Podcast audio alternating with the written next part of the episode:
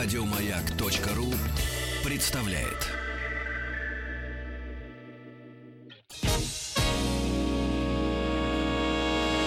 Физики и лирики. Шоу Маргариты Митрофановой и Александра Пушнова. Научный сотрудник Центра фундаментальной социологии Высшей школы экономики, я правильно понимаю? А, Олег Васильевич Кельдюшов у нас в гостях. Я с огромным удовольствием прочитал вашу статью, которая называется «Социология футбола». А, не все там понял, есть вопросы. Но давайте сразу свяжем прошлое и настоящее. Вы там говорите, что футбол а, вот в нашей современности в прошлом веке помог немцам выйти из шока Второй мировой войны именно футбол, да, понять, что мы еще что-то можем это для них явилось неким объединяющим фактором в 90-м году, да, когда рушилась стена. И вчера произошло, в общем-то, ну, как мне кажется, не катастрофа. Ну, вот, ну, да, есть там понятие проклятия чемпионов. Ну, вышли и вышли. Ну, точнее, не вышли и не вышли. Поехали домой на своих замечательных машинах. Что изменилось в стране в этот день? Вот вы мне скажите, как социолог. Вообще, Германия, как страна, сегодня в трауре? Во-первых, приветствую всех. Спасибо. Это очень хороший вопрос. Германия, Германия, как известно, одна из лидеров э, футбольного мира. Она четыре раза побеждала на Кубке мира. Угу.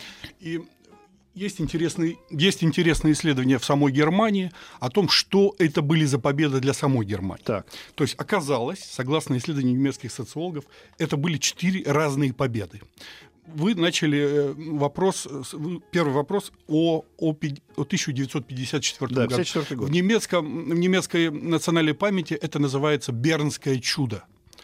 Э, финал 54 года проходил в Берне. Угу. Это чем, первый, второй, вернее, послевоенный чемпионат. И там страна, которая только что вышла из международной изоляции, угу. многие члены сборной которой были участники Второй мировой войны. То есть представляете, какое было отношение всех со стороны всех остальных участников к ним. Ну, да. по, по сути, это приехали э, военные преступники.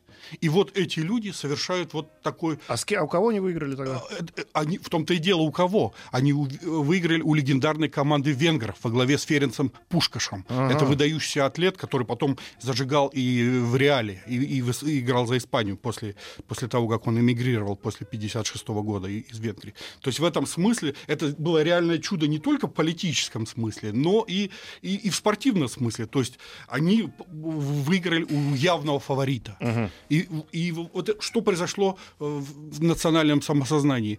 Немцы перестали воспринимать себя вот именно... Изгоями. Из, изгоями. Прежде, прежде всего, они сами себя э, начали описывать как нормальная страна. Угу. Произошла так называемая нормализация. То есть из из, стра- из страны, э, которая лежала в, ру- она, ну, в руинах, плюс в, они были в руинах, плюс, плюс не будем забывать, еще военнопленные немецкие находились в Советском Союзе. mm Они вышли только в 1955 году по так называемой э, Аденауровской амнистии. mm То есть и вот эта страна становится э, лидером в чем? А чуть ли не Паулис еще у нас, по-моему, сидел. Ну, он уже был в, в, в то время в ГДР, по-моему. Да? Ну, ну, ну, неважно. Самое главное, что в немецком национальном самосознании произошел перелом. Они стали нормальными. Угу. Потому что они, они добились успеха не, не там, где вызывало всеобщее отвращение, ненависть и так далее, а там, где это было признано в качестве... Тут, там, где где успеха хотели добиться все остальные. Это, это первый Кубок мира 54 года. Ага. Но был Кубок мира и 74 года. Он проходил в самой, в самой Германии. И интересно, что произошло. Это уже было к тому времени в социологии и спорте есть такое понятие спортизация или футболизация, угу. когда определенные телесные практики, когда определенный вид, в данном случае футбол, охватывает все больше и большие слои. Так вот, в 1954 году большая часть немцев не играла в футбол. Угу. И особенно элиты. Для них это было абсолю... абсолютно чуждо. То есть элиты, они были рождены еще в начале 20 века, то есть это люди, которые родом были из, из, из, из империи Вильгельма, что uh-huh. называется. В 1974 году ситуация была радикально другая. Uh-huh. Произош... Футбол стал проникать э, в средние и даже высшие слои.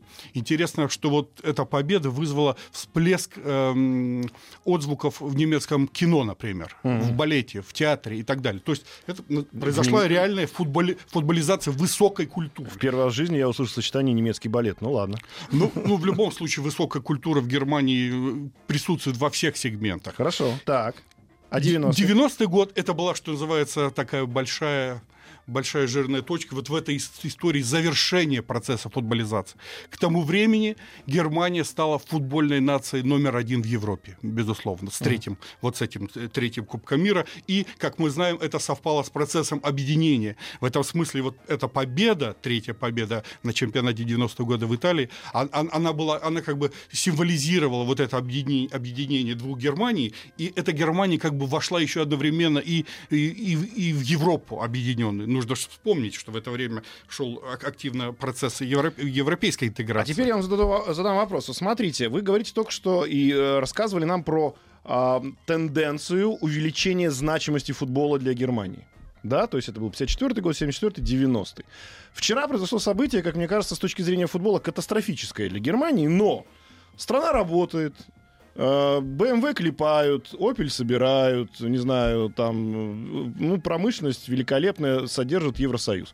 Неужели и сегодня то, что произошло вчера, как-то от, отразилось на положении дел в этой большой стране?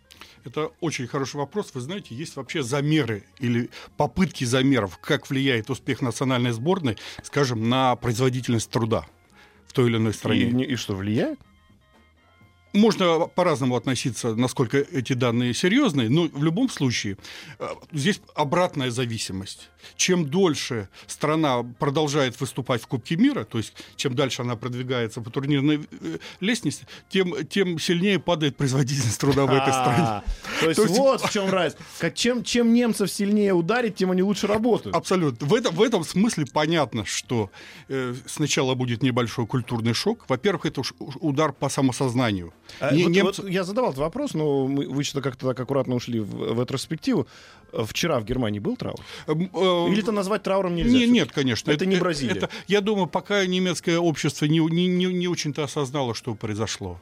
А, даже так? Пока, пока только начинается процесс осознания, поскольку это удар по, по самовосприятию как ведущей, э, можно сказать, даже доминирующей футбольной нации. И понятно, что этот статус вчера был поставлен э, под, под вопрос. Важно ли, от кого был получен этот удар? То есть, то, что была Южная Корея? Нет, я, я, я, я думаю, дело в том, что это тоже очень немецкая история специальная. В Германии практически не смотрели вот этот групповой этап.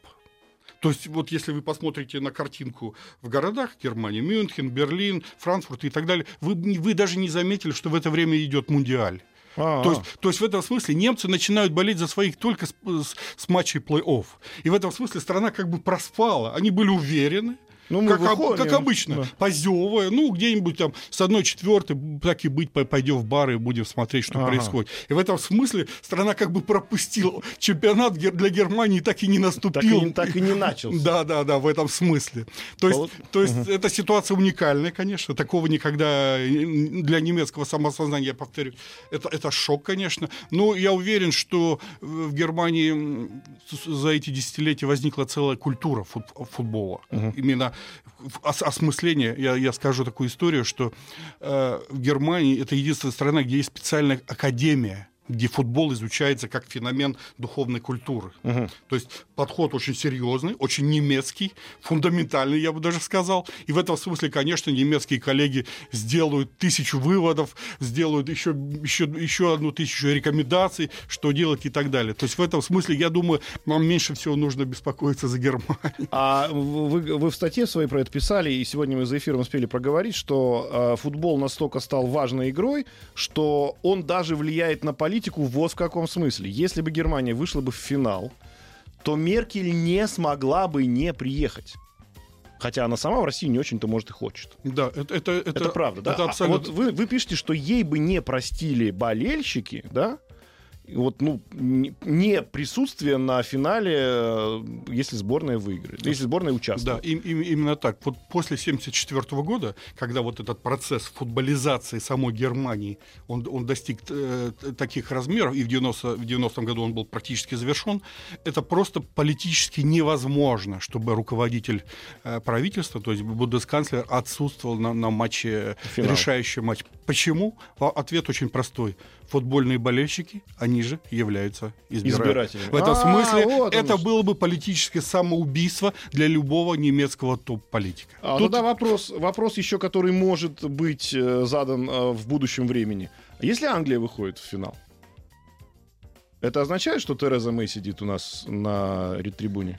Это, это очень хороший вопрос, но я думаю, это, ну, это нужно, эм, пред, нужно представлять я себе... Потому что мы сейчас просто начинаем уже выходить в тему, как в разных странах относятся к футболу. Да? Абсолютно верно. То есть вот Англия. Конечно, я уверен, что она окажется под огромным э, давлением той же бульварной британской прессы которая будет требовать политического. А они будут говорить, вам что, типа, вы, вам что, вам что важнее? Вы, вы не можете сидеть там, типа, на русских трибунах, или вы, или вы не можете э, посочувствовать нашим э, футболистам, да, или как? То есть, конечно, ну, конечно. за нас. Это дилемма. Как вот сегодня мы знаем, что у Англии есть неплохие шансы продвинуться дальше, и вот это, э, эта перспектива, я думаю, пугает британскую элиту. Как же вчера с легкостью вздохнула Меркель, что, слава богу, Можно сделать экскурс в историю, что после Первой Первой мировой войны, как с распадом империи в Европе, футбольные матчи национальных сборных начали выступ- выполнять функционал, выполнять роль э, монарших визитов друг к другу.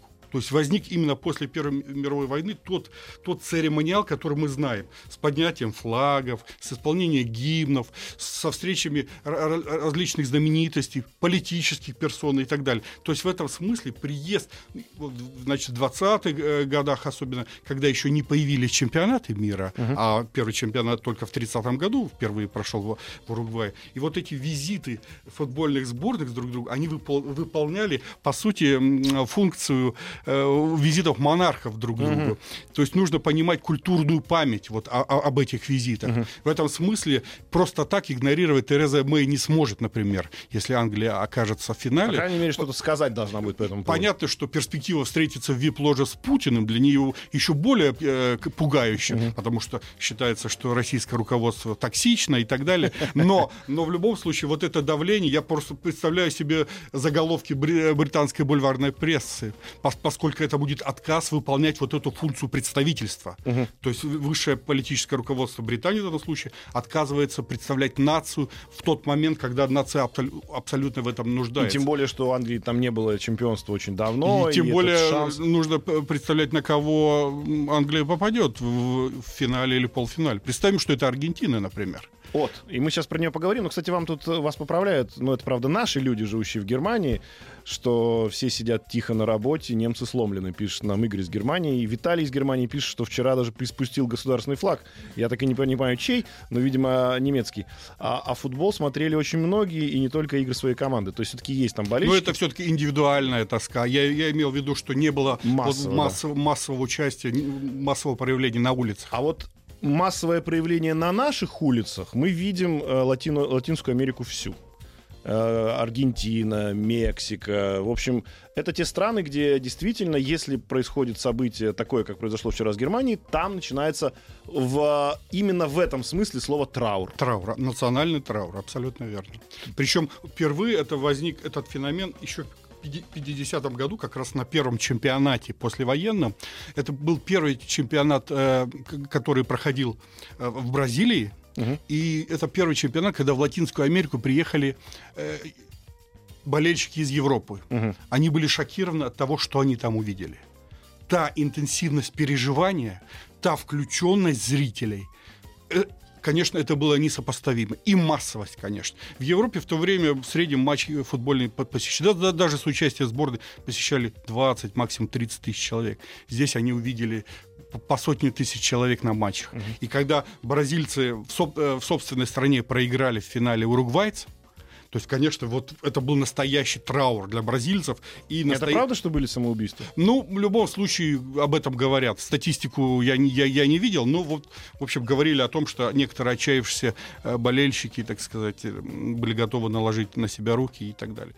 А То вот- есть в, в этом смысле для, м, как выясняется, что для есть исследования специальные по латиноамериканскому футболу. Оказывается, что степень переживания, интенсивности там совершенно иная. И тот функционал, ту роль, которую выполняет футбол там, она а, для, для этих наций, для латиноамериканских, она отлична от, от той роли, которую выполняет футбол в Европе.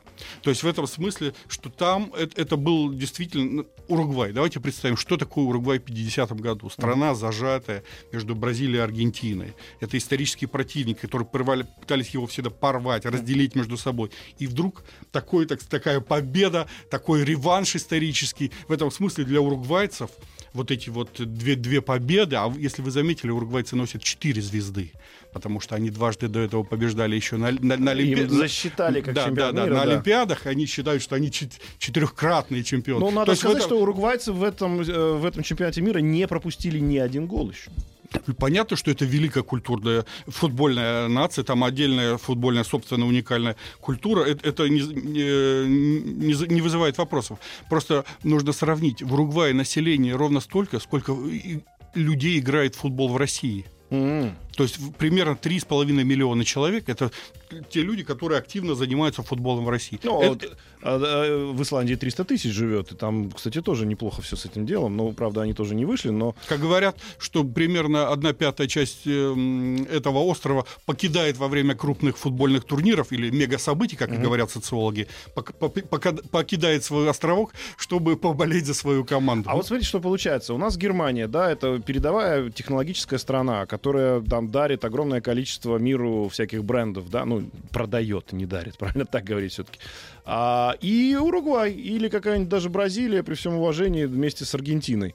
А, мягко говоря, не, не первая экономика в мире, да, и там, и там футбол это номер один. И вот эта универсальность этого вида спорта, который, я так понимаю, сейчас уже начинает цениться и в Корее, да, то есть это тоже для них национальная радость, хотя и в они не вышли. Японии, И в Японии. и в Китае. И в Китае. Это при всем том э, многокультурном разнообразии, да, этих стран, все-таки, ну вот нету, например, того, что у нас э, в, э, в Англии футбол, в Швеции у нас, например, хоккей, да, а в Китае у нас еще какой-нибудь вид спорта интересный. Ну, там национальные есть, конечно. Есть, но они, они все равно под футболом. Интересно, вот китайский кейс очень интересный. Пол- высшее политическое руководство в Китае, то есть партийное руководство, приняло решение о том, что к середине, максимум к 30-м годам, Китай должен стать ведущей футбольной державой мира. О, Сегодня в спортшколах, Всё, друзья, в спортшколах Китая Вопрос закрыт занимается 100, 100 тысяч молодых футболистов профессионально. В час.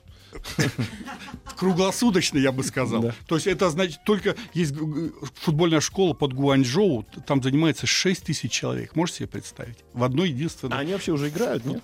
А, Ну, они как один раз, по- по-моему, только попадали на... от- от- отбирались на, на чемпионат. То есть пока результаты очень средние. Но Мы знаем китайцев, но мы знаем могут. те- тех тренеров, которые сейчас туда э, просто массово приглашаются со всего мира, из Латинской Америки, из Европы. Мы знаем, какие инвестиции идут в инфраструктуру. Эти, эти спортшколы выглядят э, идеально. Там можно чемпионат мира в этом смысле проводить. И самое главное, создана китайская лига куда пока доигрывают звезды сейчас там, но со временем они зашли э, на, на трансферный рынок. В этом смысле Китай становится крупнейшим игроком в, в это, если говорить об этом как об отрасли экономики. Так что будущее у китайского футбола очень, очень светлое, если, если, если верить планам э, партийного руководства Китая. Да, пока Германия будет готовиться проигрывать Китаю с счетом 5-0, друзья, у нас новости и новости спорта. на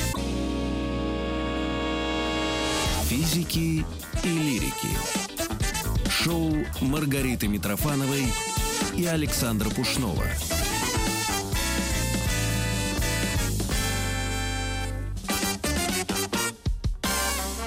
Олег Васильевич Кельдишов у нас в гостях, э, научный сотрудник Центра фундаментальной социологии. Говорим сегодня про социологию футбола. Всем рекомендую эту статью а, Олега Васильевича. И мы уже а, проговорили с вами про то, что Китай э, на пятки наступает мировому футболу. Не сегодня-завтра они станут тоже, может быть, ну не чемпионами, но, по крайней мере, участниками уж точно.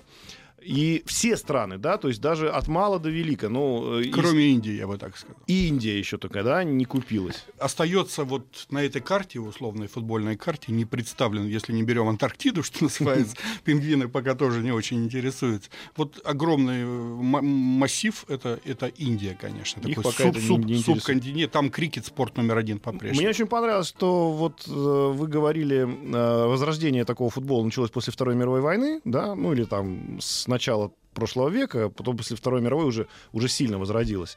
И интерес к футболу и терминология футбольная, она пришла от э, ветеранов войны, потому что атака, да, оборона, э, вот э, то, что присутствует в терминологии футбола. Бомбардир, само Бомбардир, слово. да, Мы слышим именно, это называется милитаристская семантика, то есть значение слов, они явно заимствованы из, из военной сферы. Но я поправлю, речь идет все-таки не о второй, а о первой. А первой? мировой. То есть демократизация футбола произошла в межвоенный период. А, Нужно объяснить, что до этого вообще-то футбол сам как, как, как институт социальный возник в элитных английских школах в середине 19 века. Мгм. И сначала в него играли только молодые элитарии, что называется. То есть это был гольф такой современный. Ну, ну, условно. это скорее было регби. регби. Регби, который в Нет, ну я имею в виду по отношению к... То есть это как для каких-то элит, что-то они там Это собираются. были зак- играют. закрытые интернаты, Мгм. где мальчики, что нужно вспомнить просто, кого готовили в этих закрытых э, школах. Интересно, что они назывались public schools при этом. Так сказать. Это готовили имперскую элиту для глобальной британской империи. И именно благодаря этой элите футбол, собственно, и распространился по всему миру. М. Давайте вспомним в нашей стране, где, где были сыграны первые матчи. В Одессе и в Петербурге. Мгм. То есть туда, куда приплыли английские э, суда. То есть в, в этом смысле здесь социальная история и, политич... и поли- и социально-политическая история, и спортивная история, они ж развивались параллельно. Мгм. То есть история Англии как ведущей индустриальной страны, которая ре- реально считалась тогда мировой кузницей, производила все товары и так далее, и, и одновременно создавались новые культурные практики, которые становились образцами для всего остального мира. То есть в Латинскую Америку, да, Англия завезла футбол, как Петр завез картошку в Россию. То есть так же, да, заразила. Э, Я думаю, точно так же, как и в России. И в России так. То есть механизм был примерно один и тот же, так сказать. Британский империализм в военном смысле Мгм. сначала шел, за ним шел империализм культурный, то есть те образцы, которые ведущая мировая держава создавала для- внутри себя, она затем транслировала по всему миру. Но вот странно, почему с Индией не получилось, они же были колонией. Есть тоже. более интересный вопрос, почему с Америкой не получилось. А потому что Имеется Амери- в виду, почему с фут- с футболом не А потому что у них получилось. свой футбол есть. Наверное, вот тот футбол, который их американский, он, наверное, просто сейчас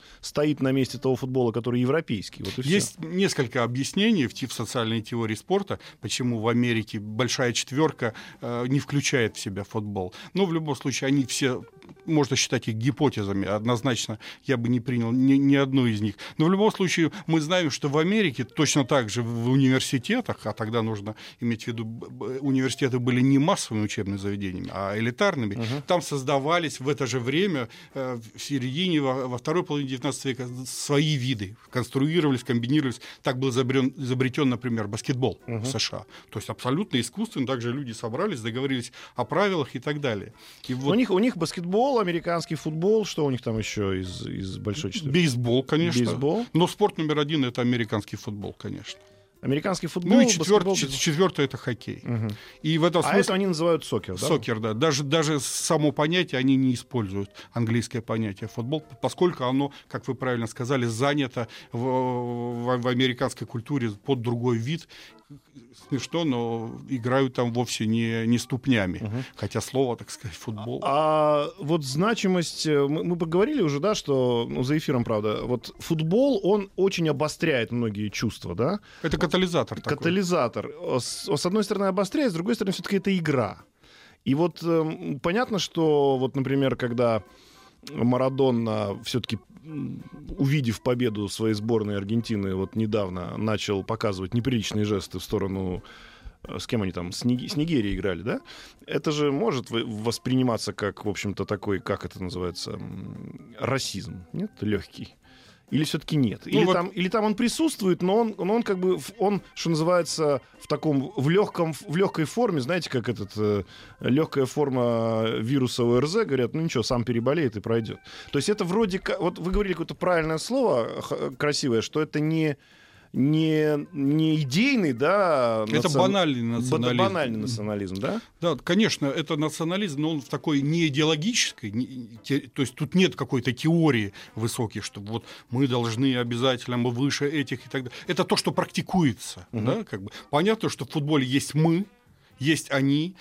Понятно, что возможны оттенки, например, Аргентина и Англия это враги в в недавнем прошлом в военном буквальном смысле, да. Мгм. Поэтому любая встреча этих команд означала со- совсем очень очень большие коннотации, что называется, да. То есть всплывала И в в, памяти. и в этом смысле, как бы, ну, то есть болельщики имеют право по любым а, параметрам оскорблять соперника. Дело в том, что пространство. Или как? В том-то и дело, что стадион Ну, конечно, не имеют права, но, но делают. Имеют, можно сказать, имеют. Дело в том, что стадион в современной культуре и в пр- пространстве современного города это очень уникальное место.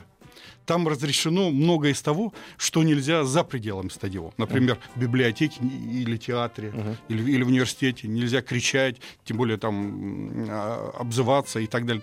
Здесь это не только допускается, но и, можно сказать, приветствуется. Это функция публики поддерживать свою команду всеми, всеми То доступными есть те методами. самые... То есть здесь как бы эти табу снимаются. Они являются частью игры. Конечно.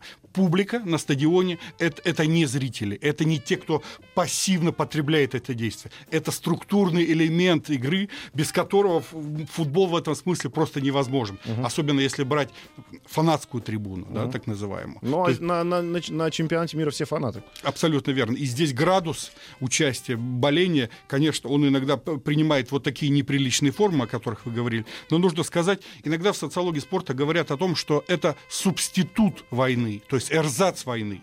То есть вместо войны, вот когда люди реально убивают друг друга, мы проецируем свои представления о своих и о чужих на футбольное поле, мы идентифицируем себя вот с этими и а, противопоставляем себя с этим. И Но вот это в рамках игры все. это игра вот в, в эту войну, что называется, да, как бы по- понарошку. Но флаги подним- национальные флаги поднимаются, гимны звучат. В этом смысле нельзя президенты, кор- монархи, короли, король Испании, да, это же все-таки игра такая получается не шуточная, что называется, да. То есть в этом смысле это уникальное действительно действие, которое несопоставимо вот по своей значимости для современного мира. А по, по некоторым FIFA пыталась подсчитать, сколько людей играет.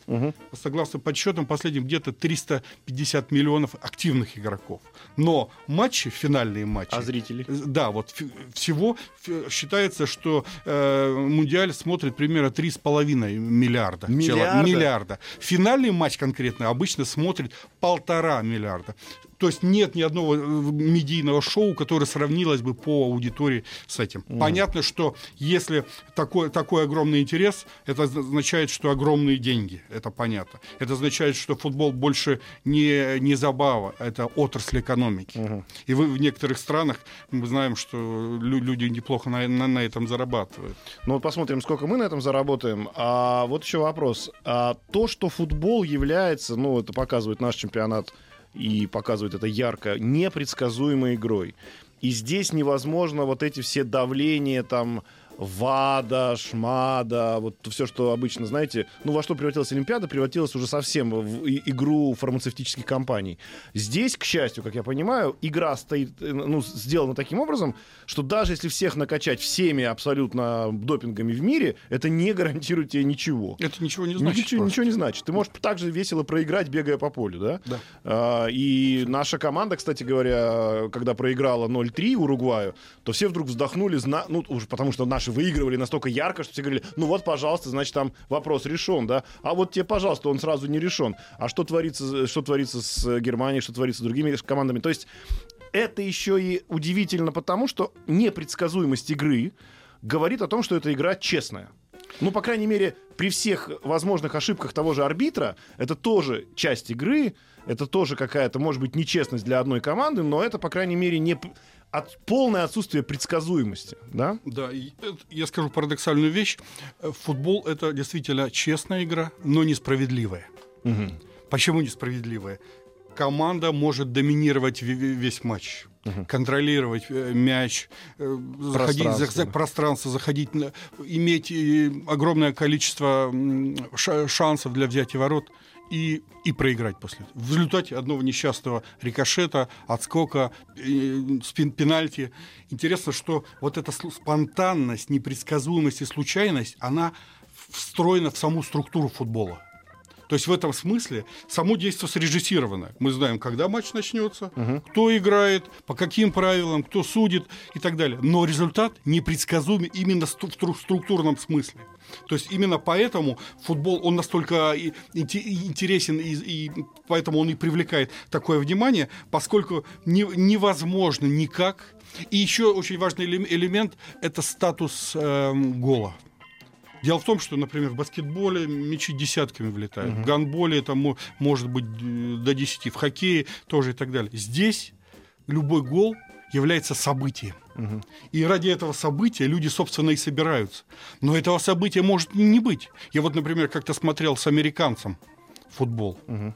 Он, он сказал через 15 минут, нет, ни один американец не будет смотреть 15 минут то, если на экране не мелькают цифры. Mm. Причем даже если нет, э, нет, не изменяются очки, идет какой-то дурацкий подсчет отскоков, подскоков, статистика об игроке и так далее, и так далее. То есть они заваливают информацию. Чтобы, чтобы что? Сделать видимость динамики. Угу. Здесь же футбол, мы можем 90% смотреть, эм, и все закончится ничейно. Но мы видели на этом чемпионате ничья и да, ничья, что бывает основной, ничья. Основной матч э, Германии, Южная Корея тоже закончился как бы 0-0, и все началось на вот этих последних шести минутах. У нас, друзья, реклама, потом вернемся. Физики и лирики. Шоу Маргариты Митрофановой и Александра Пушнова.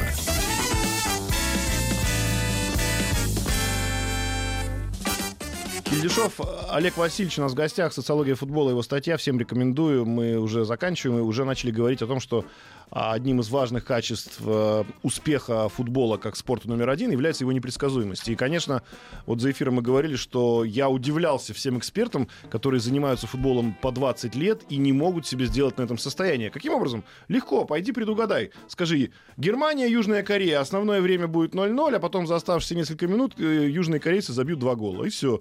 Иди получай свои миллионы сегодня, да? Просто такое предсказать было, ну, из разряда «Вы сошли с ума, что ли? Давайте коэффициент 1 к 20 тысячам сделаем». А, у меня такой вопрос. Тогда получается, что социология, как все-таки наука, да, пытаясь изучить футбол, не натыкается ли на то же самое? То есть мы его изучаем, изучаем, а он не поддается изучению. Да, это очень хороший вопрос. Я а, должен повторить такую присказку. Да, действительно, он всегда, футбол как предмет изучения, постоянно выскальзывает, что называется, как мяч. Mm-hmm. Вот. Он таким образом устроен, что социология вообще, как наука, она ищет регулярности. Mm-hmm. То есть, если мы видим повторяемость социального действия, это значит все. Мы то, что называют социологи, социаль, да, социальным фактом в любом uh случае. Мы видим регулярность, повторяемость. Это означает, мы видим устойчивую социальную взаимосвязь. И в этом смысле, вот возвращаясь к, к, к вашей подводке, что казалось бы, мы знаем рейтинги команд, понятно, можно себе предсказать, что бразильцы выиграют э, у этих, э, немцы у этих, и ничего не получается. Понятно, что э, мы знаем, э, что клуб победителей Кубки мира, он, он закрыт пока. Угу. И интрига каждого чемпионата, будет ли он расширен. Например, в, этом, в нашем домашнем чемпионате эту роль приписывают, например, бельгийцам, что угу. они могут выстрелить, угу. или, или даже на хорватов кто-то ставит. То есть всегда есть такая надежда, как правило, это оказывается иллюзией, что вот можно будет расширить вот этот элитный клуб победителей Куб, в Кубке мира, и всего 8. Да? Угу. Три латиноамериканских и большинство большая европейская пятерка.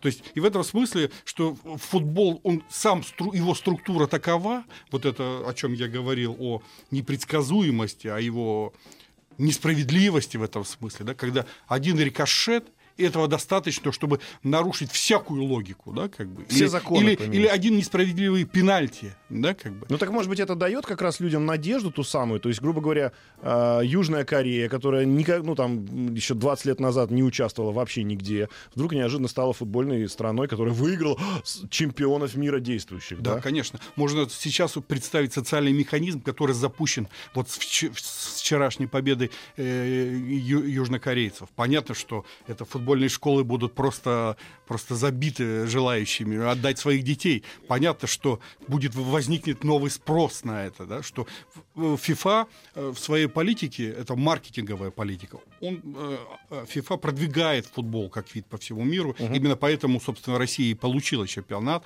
а Катар проведет следующий чемпионат. И в этом смысле Азия это один из очень быстро растущих рын- рынков. а, для- для- кстати говоря, очень сильно бьется за 2000, по-моему, 30 год Китай. Как, как э, хозяин проведения. И Понятно, что это политическое решение, оно принято. Китай хочет стать И А, есть такая вероятность, да? То есть вы хотите Как, сказать, конечно, что... безусловно. Инфраструктура, мы об этом даже не говорим. Китай может хоть, хоть сейчас провести чемпионат, он готов в этом смысле. Здесь, здесь интересно другое, что политическое руководство Китая э, восприняло практически советскую матрицу послевоенную, сталинскую. Мгм. СССР, победив в- во Второй мировой войне, став великой державой, должен был по, по версии советского партийного руководства присутствовать и доминировать во, во всем. В культуре, э, в, в науке И в спорте. и в спорте. Это было принято решение открыться. В 1946 году СССР вступает в ФИФА, в 1951-м э, в Международный Олимпийский комитет и, и так далее. И в этом смысле китайское руководство ставит ровно такие же задачи. Китай не может стать великой державой, если он не будет д- достигать выдающихся результатов в таком значимом для всего мира виде спорта, как футбол. И, ну, я думаю, и в хоккее мы тоже очень скоро увидим, по- поскольку лига там уже, уже создана, Ой. клубы есть, и в этом смысле ресурсы огромные выделены. Я думаю, все, все в порядке будет у китайского спорта. А в этом пока наши слушатели судорожно забивают в поисковике научиться китайскому языку бы- быстро, срочно а, и недорого в Москве и в наших дорогих городах, а, регионах, а, у меня вопрос такой провокационный, а, и он же будет и финальным. А е- е- можно ли себе представить... Ну, все в этом мире конечно. Вот скажите мне, пожалуйста, вашу личную оценку. А бу- будет ли какой-нибудь условный 2102 год, когда люди будут говорить, а вот был когда-то такой вид спорта, помните, футбол? А все будут говорить, как, как, как, как называется? Футбол? Нет, что не помним. Это опять очень хороший вопрос, Александр. Вам респект в этом смысле. Понятно, что в, нынешнем виде футбол не сохранится. И то, что происходит на этом чемпионате, введение, скажем, виз- ви- визуального контроля, так называемого телевизора, когда Ну да, вот вар тот по- самый. показы, это, это огромное вмешательство в этом смысле технологий в традицию. Это означает, что та плотина, которая сдерживала этот консерв- консервативный вид, она прорвана. Это означает, что дальше последуют и остальные э, нововведения. То И они убьют футбол. они его изменят в любом случае. В том виде, в котором играем мы, понятно, что через сто лет люди вряд ли будут согласятся просто. Сама скорость, со- сама когнитивная рамка, как говорят психологи, то есть сама способность вос- воспринимать события, она настолько изменится, настолько ускорится, что пот- потребуется что-то... Э, Ну, какие- все-таки, все-таки вы уходите хитро от вопроса. Вот вы лично считаете, Я думаю, футбол что как футбол я думаю, что, спортом что- номер что- один? что футбол останется спортом э, номер один, но его ждут очень большие изменения. Опять же, вот под, под влиянием технологий. Я могу себе представить, например, что когда каждый футболист будет бегать с гарнитурой, а не только судьи- арбитры, например. И снимать, Когда- и снимать свой видеоблог. во-первых, да. Он может быть, может будет смотреть футбол от первого лица. Во-вторых, будет возможна коммуникация между самим футболистом и так далее, и так далее. То есть технологии могут радикально изменить этот вид, и понятно, что это будет уже совсем другая игра, но я уверен, что такая же великая и такая же привлекательная для публики. Мгм, То есть все-таки сам по себе вид спорта останется, он видоизменится, но на его место никакой условный керлинг не встанет. Пока конкурентов в этом смысле у футбола нет. Олег Васильевич Кельдишов у нас был в гостях. Его э, статья замечательная «Социология футбола». Всем рекомендую. Спасибо вам огромное. Приходите к нам еще. Спасибо за приглашение. Спасибо. Всем привет. Еще больше подкастов на радиомаяк.ру.